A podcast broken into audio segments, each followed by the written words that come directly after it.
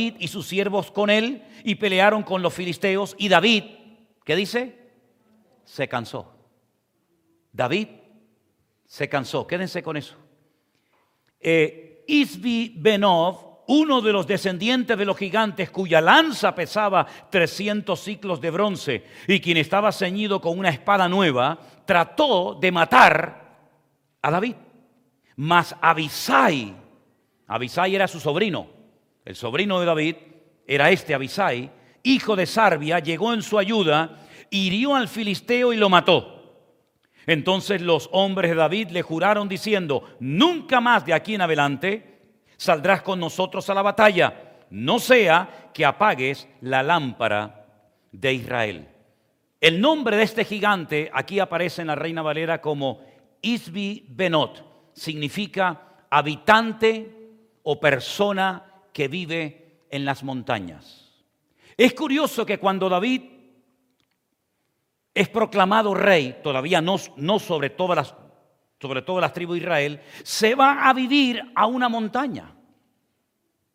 Otra vez vemos otra relación entre el enemigo que acaban de matar y lo que le sucede a David. Así como cuando mató a Goliat empezó su exilio, porque Goliat significa exilio, así también cuando matan a Isbi Benot se va a vivir a un lugar llamado Hebrón, un lugar montañoso. Un lugar que recibió como herencia aquel personaje famoso llamado Caleb. ¿Se acuerdan? Un lugar donde estaba nada más y nada menos que la tumba de los gigantes de la fe. Y ahí sigue.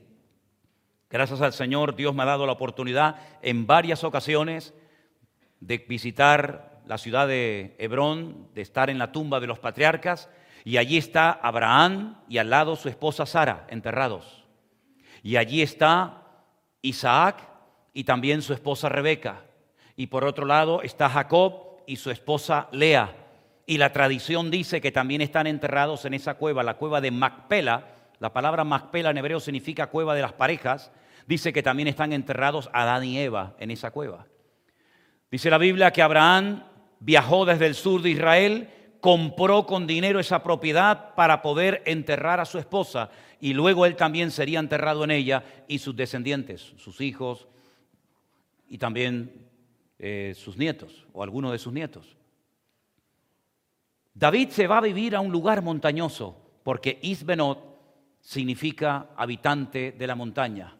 Y cuando pasan siete años y ya consolidado el reino, decide trasladar la sede de gobierno de Hebrón a una ciudad que todavía no había sido conquistada, que se llamaba en aquel tiempo Jebús. Allí vivían los jebuseos. El último que quedó allí arriba, ¿se acuerdan? Era Arauna.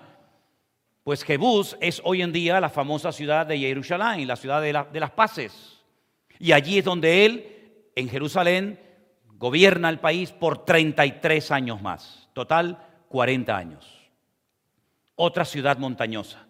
Si os habéis, si habéis prestado atención a la lectura de esta tarde, Salmo 125, decía que los que confían en el Señor son como el monte de Sión. ¿Y Sión dónde está? En Jerusalén, que no se mueve, sino que permanece para siempre. Y como Jerusalén tiene montes alrededor de ella, así está el Señor alrededor de su pueblo desde ahora y para siempre. Qué curioso, ¿no? Mata a Goliat, el exilio, empieza en David. Se mata a Isbenot, habitante morador de las montañas, se va a vivir a una, ciudad montañosa, después otra vez se va a vivir a Jerusalén, que también es una ciudad montañosa, pero lo que me llama la atención de, de este acontecimiento, de este segundo gigante, es que con el primero que mató no se cansó, pero con el segundo sí.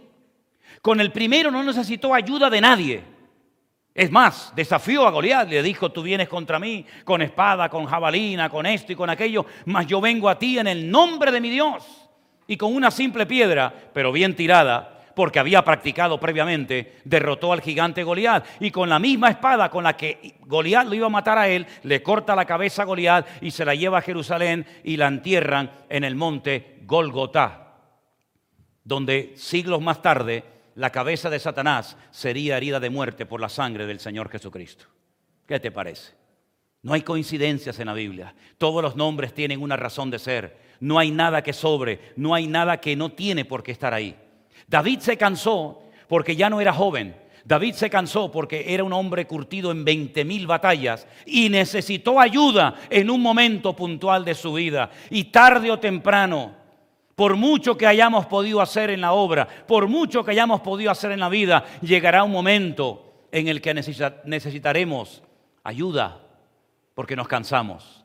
Y nos cansamos físicamente y nos cansamos espiritualmente. Pero gloria a Dios que tenemos una promesa maravillosa, un llamado que está en pleno vigor, en plena vigencia, y que dice, venid a mí, todos los que estáis trabajados y cargados, que yo os haré descansar. ¿Y quién dijo eso?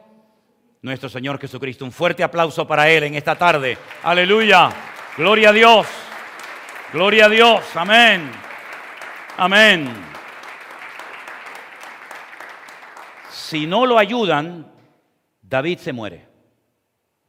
Si no lo ayudan a David ese día, David hubiera perdido la vida seguramente. Pero gracias a la ayuda que recibió, la lámpara de Israel, como lo llamaban, de hecho le dijeron, no vengas más a la guerra porque tú ya has peleado bastante, ahora nos toca a nosotros, tú quédate en casita porque tú eres la lámpara de Israel y no queremos que todavía la lámpara de Israel eh, se apague, sino que siga brillando, iluminando nuestras vidas por muchos años. Más adelante, en 2 Samuel capítulo 21, verso 18, se nos menciona a otro gigante. Otra segunda guerra hubo después en Gov contra los filisteos. Entonces, Sibekai Usatita mató a Saf, quien era uno de los descendientes de los gigantes. Otro más. Este nombre, Saf, significa umbral. El umbral que se menciona muchas veces en la Biblia. Cuando David es rey, ya es famoso, ya es reconocido, todo el mundo lo admira, ya ha compuesto muchísimos salmos, hay 75 en nuestras Biblias. Una de las cosas que él decide es traer a Jerusalén el arca de la alianza, que era el mueble que representaba en aquellos tiempos la presencia del Señor hace un primer intento y le sale mal, porque no era así como se tenían que hacer las cosas. Durante un tiempo el arca queda en la casa de un tal Obed Edón, es un hombre que ha sido prosperado y bendecido, le llega la noticia a David y entonces él se informa y le dicen, el arca no puede ser traída en un carro tirado por bueyes, eso no es lo correcto, eso es lo rápido, eso es lo que tú has querido hacer, pero alguien perdió la vida por no haber consultado previamente al Señor. El arca hay que traerla sobre los hombros de los levitas. Entonces David trae el arca y cuando la trae, danza, alaba al Señor, acerca al pueblo al Señor, ya que el Señor se había acercado al pueblo, ahora le enseña al pueblo a acercarse al Señor.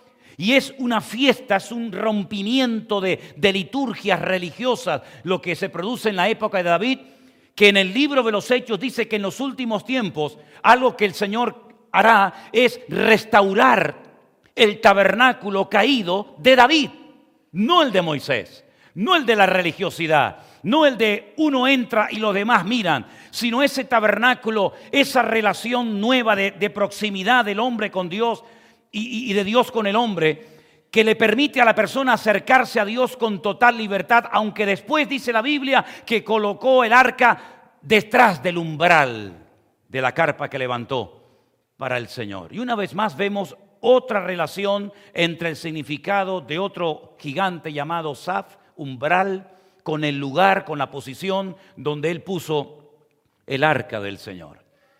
Todas las personas que hemos conocido a lo largo de nuestra vida, de una u otra manera, han ejercido alguna influencia sobre nosotros. Amigos, familiares, vecinos, conocidos, unos para bien y unos para mal pero quiero que vayas pensando en todas las personas y en todas las experiencias que has tenido a lo largo de tu vida, porque todo ese cúmulo, toda esa memoria, todo, todo ese caminar, te va a ir revelando lo que el Señor quiere hacer en ti en este tiempo. Nos vamos acercando a ese punto, pero permítame hablarles de otro gigante. No les puedo decir el nombre, no porque me dé miedo pronunciarlo, ni mucho menos, sino porque la Biblia no lo da pero nos da una característica muy interesante. Vamos a leerla. Segunda vez Samuel 21:20. Después hubo otra guerra, pero ¿cuántas van ya? No paran, termina una y empieza otra. Es que hay un refrán en Israel que dice que Israel es el único pueblo del mundo que está en guerra o se está preparando para la guerra. Así se vive allí, o en guerra o preparándote para otra. Hubo otra guerra en Gat, donde había un hombre de gran estatura. Yo no sé por qué, pero siempre los enemigos son más grandes que uno. Siempre son grandes los enemigos. Nunca viene ningún enanito, ¿no? Todos son grandes. El cual tenía doce dedos en las manos. Seis en la mano izquierda, seis en la mano derecha. Y otros doce, y otros doce en los pies. Pensé que eran doce pies. No, tenía otros doce en los pies. Seis en el pie izquierdo, seis en el pie derecho. Veinticuatro por todos. Y también era descendiente de los gigantes.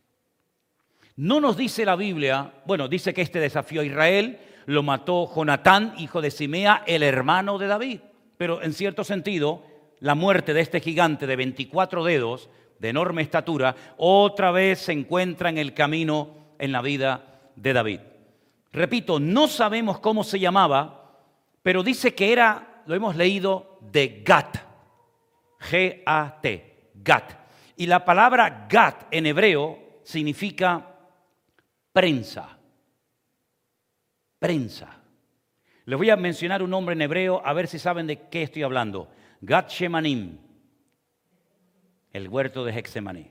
Gat, prensa, Shemanim, aceitunas. Shemanim es en, en plural, ¿no?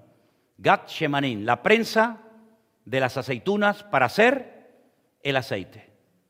Es curioso que una de las cosas que más destacan en, la vida de David es que fue machacado y trabajó toda su vida bajo presión. Otra vez se relaciona, ahora no con el nombre de un gigante, sino con el lugar, el origen de este gigante que era de Gad, lugar que significa prensa. Si alguien fue presionado hasta el límite, de adentro y de afuera, sin lugar a dudas, ese fue David. Sus victorias despertaban envidia y celos en todo el mundo. Los trofeos de guerra que él tenía, armas, escudos, joyas, etcétera, etcétera, de los enemigos, eran la muestra visible, palpable y natural de que Dios estaba con él.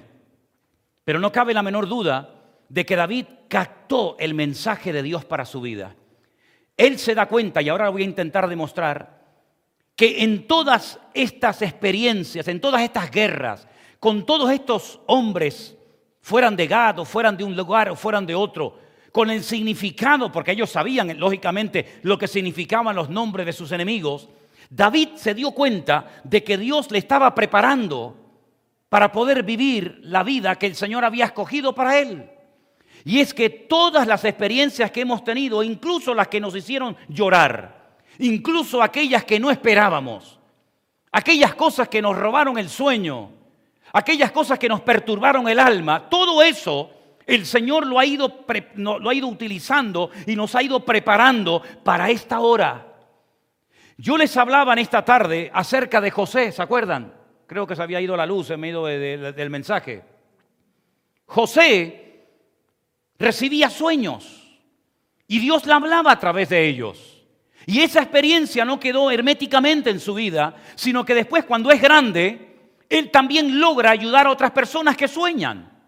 Ayudó a interpretar los sueños de un copero, le ayudó a interpretar los sueños de un panadero, sueños proféticos, le ayudó a interpretar y a organizar el imperio en Egipto, al faraón en otras palabras, desde jovencito comenzó a tener contacto con el mundo de los sueños y, ese mundo de los sueños marcó toda su vida hasta el punto que el país de Egipto dependía de la interpretación que José le daría a los sueños del faraón, aquellas vacas flacas y aquellas vacas gordas, etcétera, etcétera. Vemos, por ejemplo, a Moisés. Moisés fue pastor de ovejas durante 40 largos años en el mismo territorio donde después el Señor lo llevaría con dos millones de personas sacadas milagrosamente de Egipto a pastorearlas en el mismo territorio, conocía los oasis, conocía los caminos, conocía aquel desierto como la palma de su mano, porque se había movido en él durante 40 años. Es decir, que la preparación previa a su ministerio fue fundamental para después poder atender a las almas como si también fueran ovejas. ¿A qué se dedicaba, por ejemplo, Pedro antes de conocer a Cristo, antes de pasar de, ser un pescador en Galilea a ser un discípulo, a pescar peces? Y el Señor le dijo un día, dice, deja las redes, porque ya no es tiempo de seguir pescando peces, sino de pescar almas, de pescar almas, hombres y mujeres, a través del Evangelio del Señor Jesucristo. David, por ejemplo, sabemos que de jovencito le dio por la música. Como a muchos de ustedes que a lo mejor dicen, mira, ahora el niño está practicando la batería, o está tocando la guitarra, o está practicando el piano, la trompeta, o yo qué sé qué. Pues fíjate tú por dónde que aquel hobby, aquella inclinación a la música, permitió que David, con el paso del tiempo, Dios le dijera que era el dulce cantor de Israel.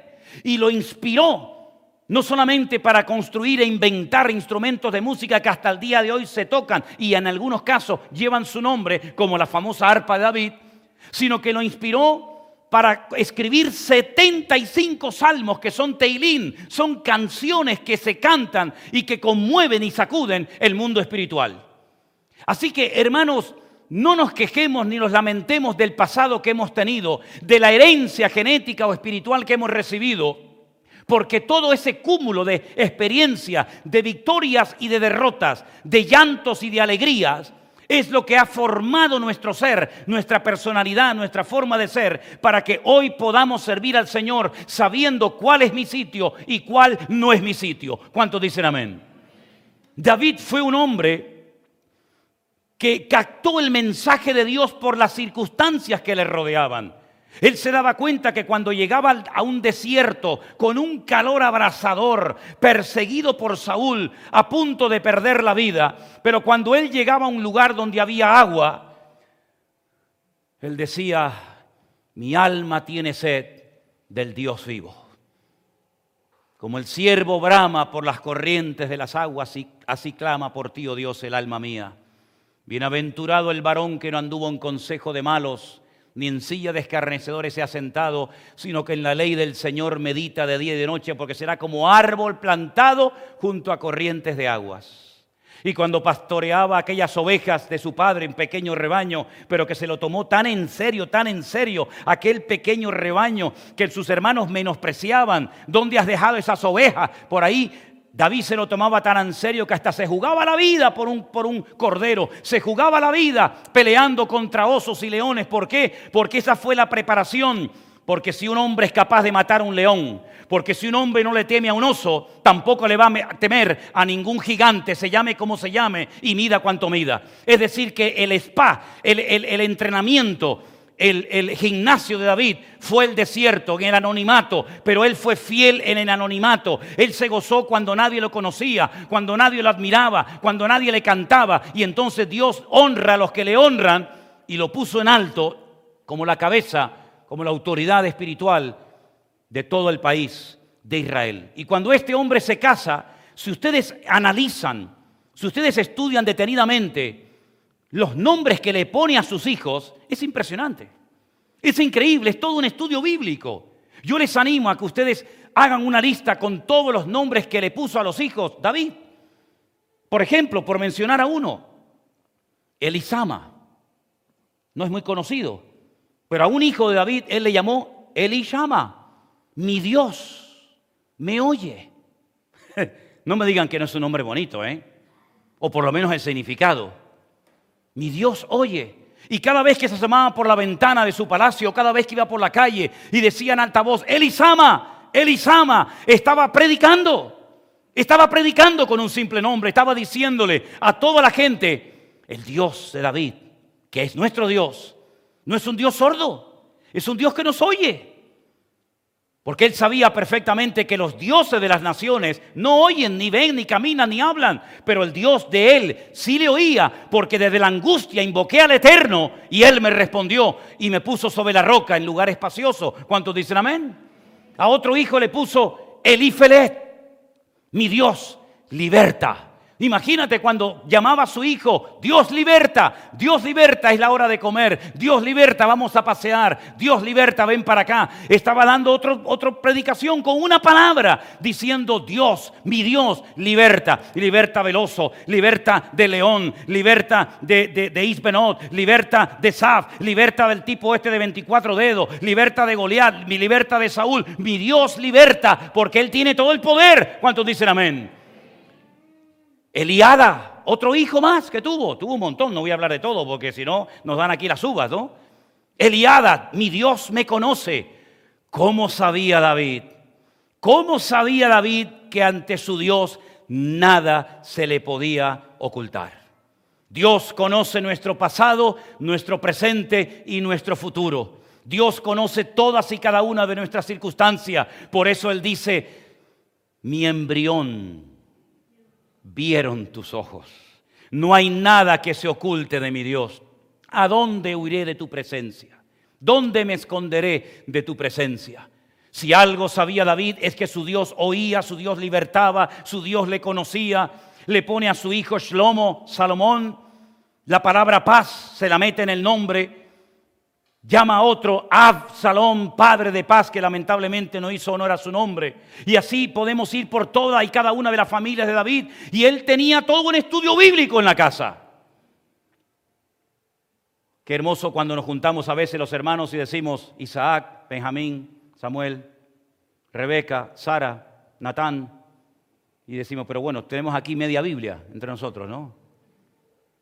Bueno, ya José Ramón tiene perdón, eh, José Gregorio tiene a Ruth, tiene a, e, Eva, te falta Adán, te falta Betsabé, te ¿eh? bueno, ahí están haciendo lo que puede, ¿no?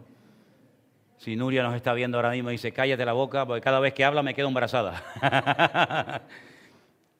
Hermano, yo lo que quiero en esta tarde compartir y que ustedes se lleven en su corazón es que no hay cosas malas o que tenemos que desechar de nuestra vida, porque todo invertido en el Señor, todo tiene una razón de ser y todo tiene un propósito.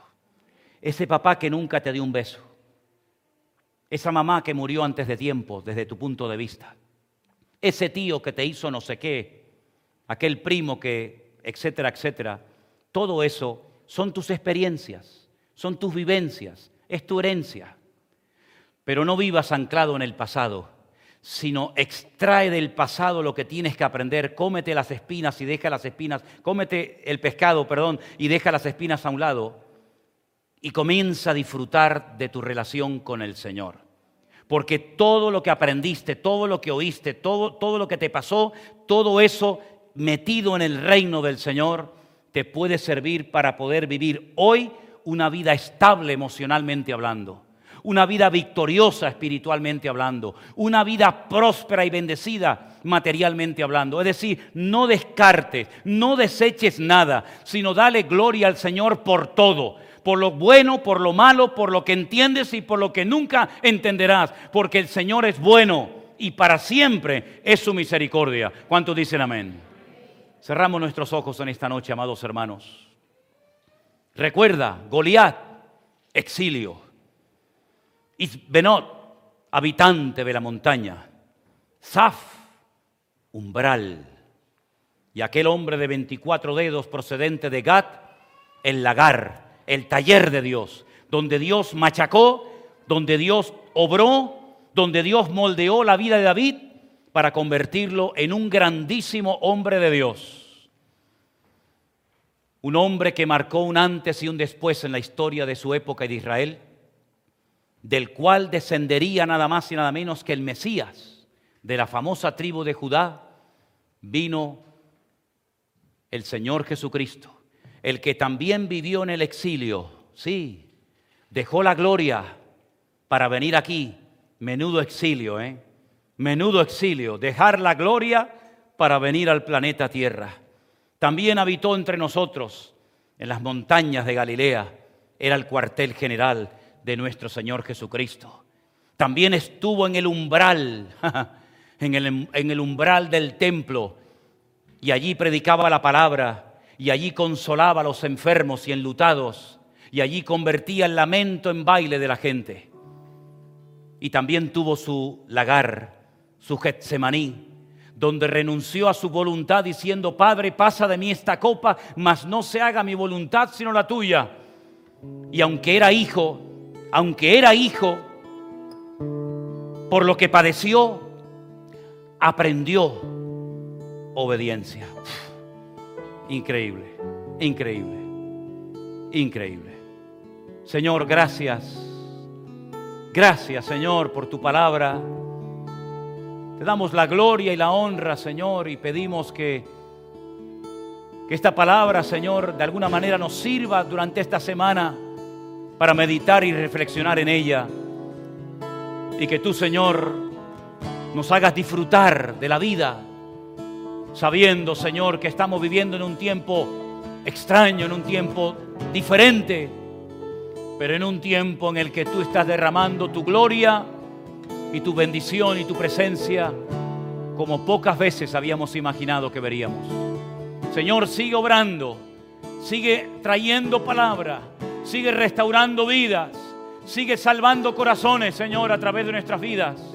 Y recibe la gloria y la honra y que en esta tarde tu nombre sea levantado en alto, en el nombre de Jesús. Amén y amén. Iglesia, póngase de pie y terminamos el culto de hoy cantando esta hermosa alabanza a nuestro Rey, cantando esta hermosa alabanza a nuestro Dios.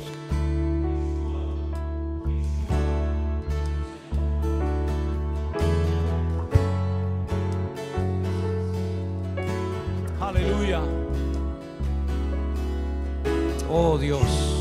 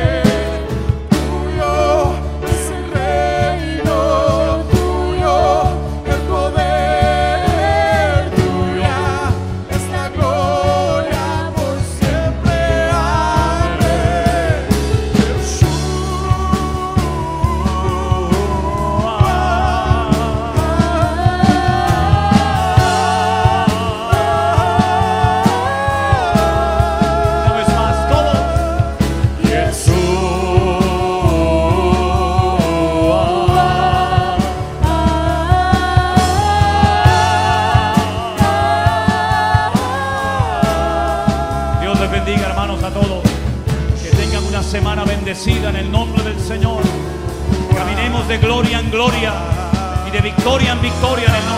y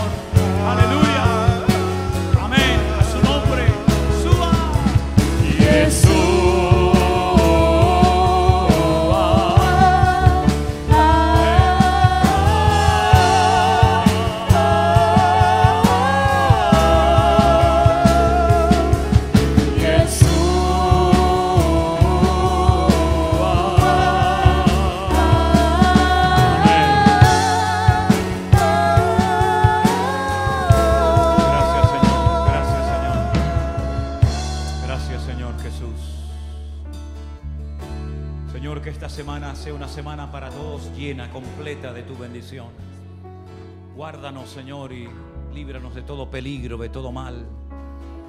Guía nuestros pasos, Señor. Guarda nuestros ojos, nuestros oídos, nuestros pies, nuestra boca.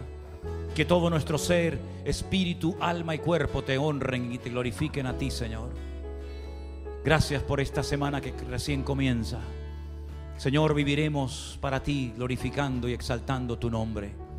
Y gracias te damos por tu amada iglesia.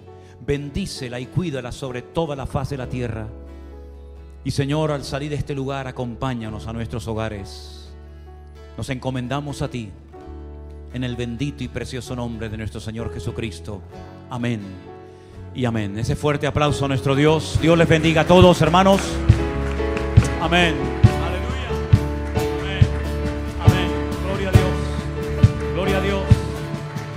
Despedidos, hermanos. Dios les bendiga. Dios les bendiga a todos.